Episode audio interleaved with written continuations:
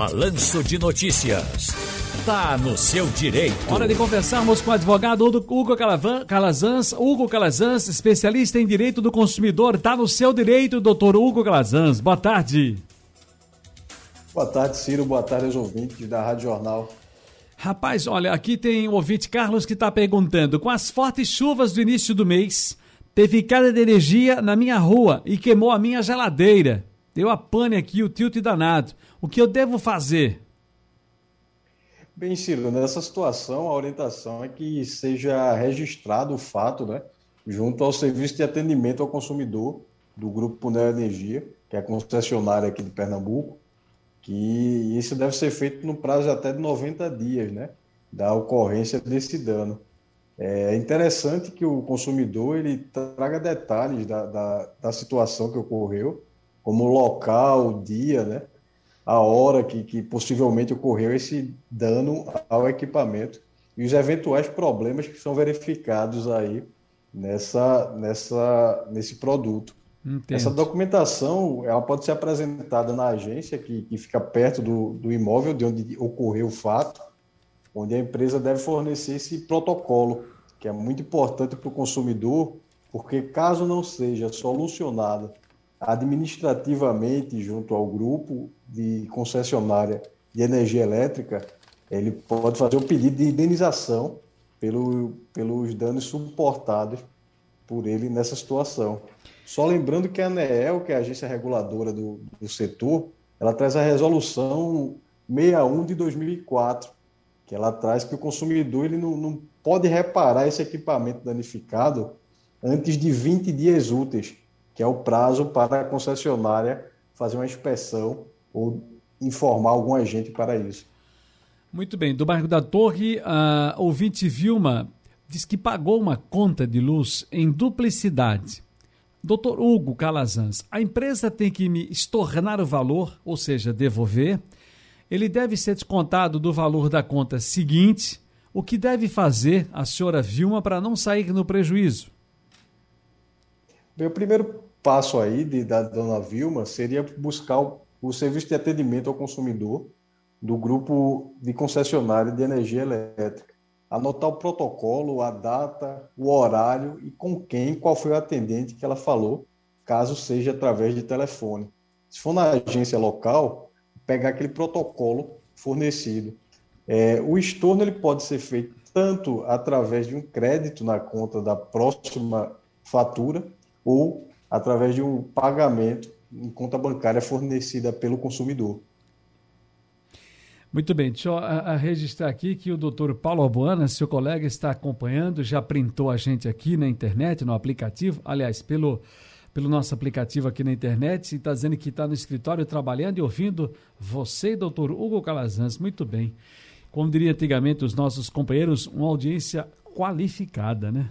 São 4h56. Wilton Cabelinho, lá de São Lourenço da Mata, fez uma compra pela internet num desses sites uh, de marketplace, mas o produto não chegou. Ele disse que não consegue contato com o vendedor e quer saber se o site onde estava a oferta é responsável pelos prejuízos.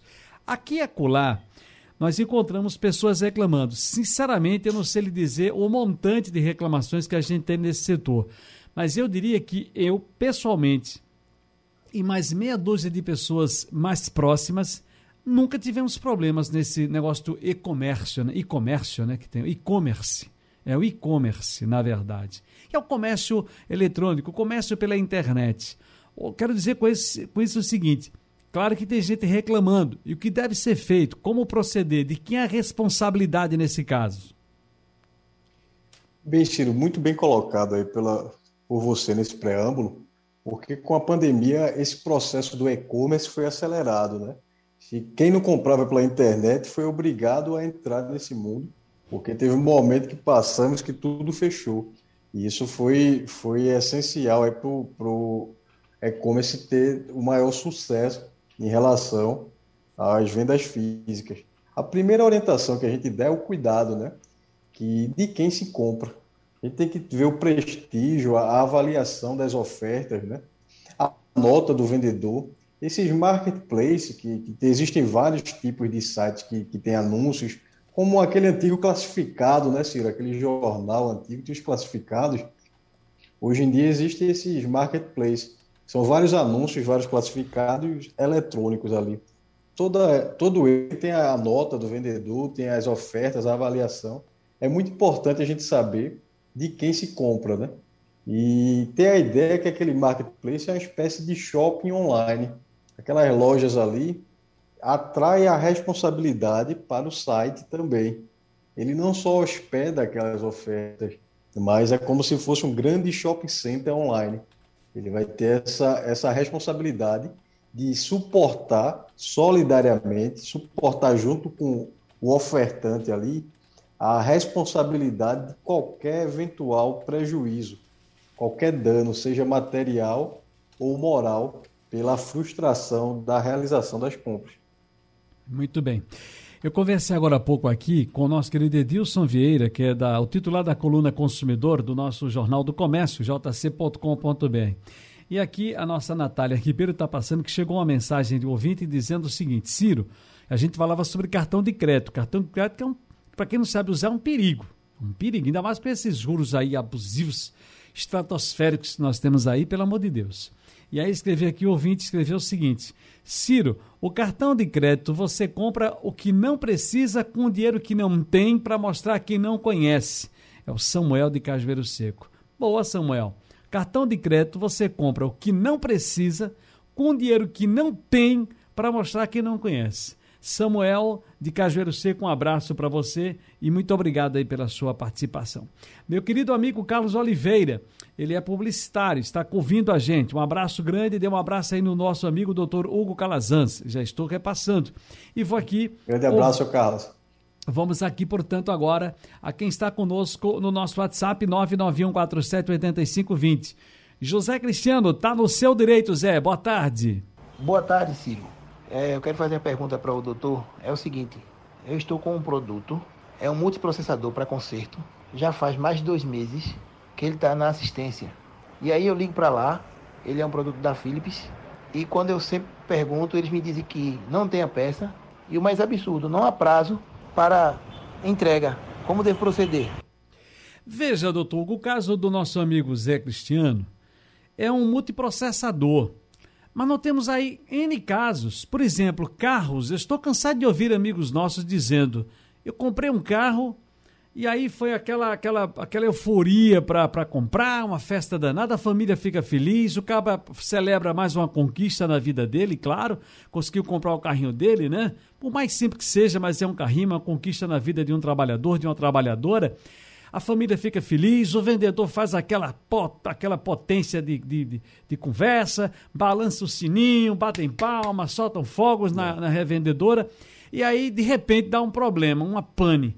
Ele vai para onde? Vai para a empresa autorizada pela, pela rede daquele veículo. E chega lá, meu amigo, aí não tem a, tatara, a tatarineta da parafuseta do estrambecalho. Esse negócio para chegar vai ser uma loucura e ele vai ficar sem carro. Olha, meu Deus, e aí é um multiprocessador, doutor Hugo. Nessa situação, Ciro, o Código de Defesa do Consumidor é claro, é muito claro nesse sentido, que a assistência técnica, seja do multiprocessador ao carro de luxo, tem 30 dias, esse é o prazo, 30 dias para solucionar a questão. Caso não seja solucionado, Ciro, o que deve ser feito é o consumidor ele pode procurar os órgãos administrativos, como o PROCON, ou buscar um advogado de sua confiança para que seja impetrada uma ação que obrigue aquela assistência técnica a realizar o reparo ou para que seja abatido o preço equivalente daquele valor que, que deixou de, de, de fazer parte do, do bem. Se o problema é, vamos dizer, um problema no, no vidro elétrico do carro, quanto é que aquilo custa? Aquilo deve ser abatido do valor total, além dos danos morais que envolve isso. Porque toda essa frustração, todo esse tempo que se perde, existe a teoria do desvio produtivo do consumidor. Todo esse tempo que se perde para solucionar um problema, ele tem sido reparado inclusive pelo Tribunal de Justiça de Pernambuco. Muito bem, doutor Hugo Calazans, muito obrigado pela participação aqui, está no seu direito, um grande abraço, felicidades e até a próxima, amigo. Abraço, Ciro. Abraço a todos os ouvintes. Aliás, doutor Hugo, eu estive conversando com alguns amigos aqui e, e, e, vocês são muito. Eu soube que a classe de advogado, é, desses advogados. Cadê a imagem do doutor Calazans? Está aqui ainda? Está aqui comigo, doutor. Essa classe de vocês é uma classe pirangueira, não, né? De pirangaço de pagar não, não, não, não. Pelo, pelo Instagram você pode perceber que os advogados não são muito pirangueiros, não, né? Nem as advogadas também não, né? Então tem que marcar um dia com o doutor Paulo Peraz, Ney Araújo, Paula Buana, João Bosco, o senhor, sabe? Radilson, doutor Radilson, essa turma boa aí todinha para ver João Galamba, meu amigo João Galamba, Bruno, Bruno Félix. Vamos ver se esse povo, né? A, a doutora Natália, né? A doutora Natália lá de, de Jaboatão. Vamos ver se esse povo, né? pra gente, pra gente tomar um café por aí, jogar a conversa fora e aprender mais com, com os senhores. Um abraço grande, só, só dizer o horário, meu amigo. Tá bom. Um abraço grande, felicidades, amigo. Abraço.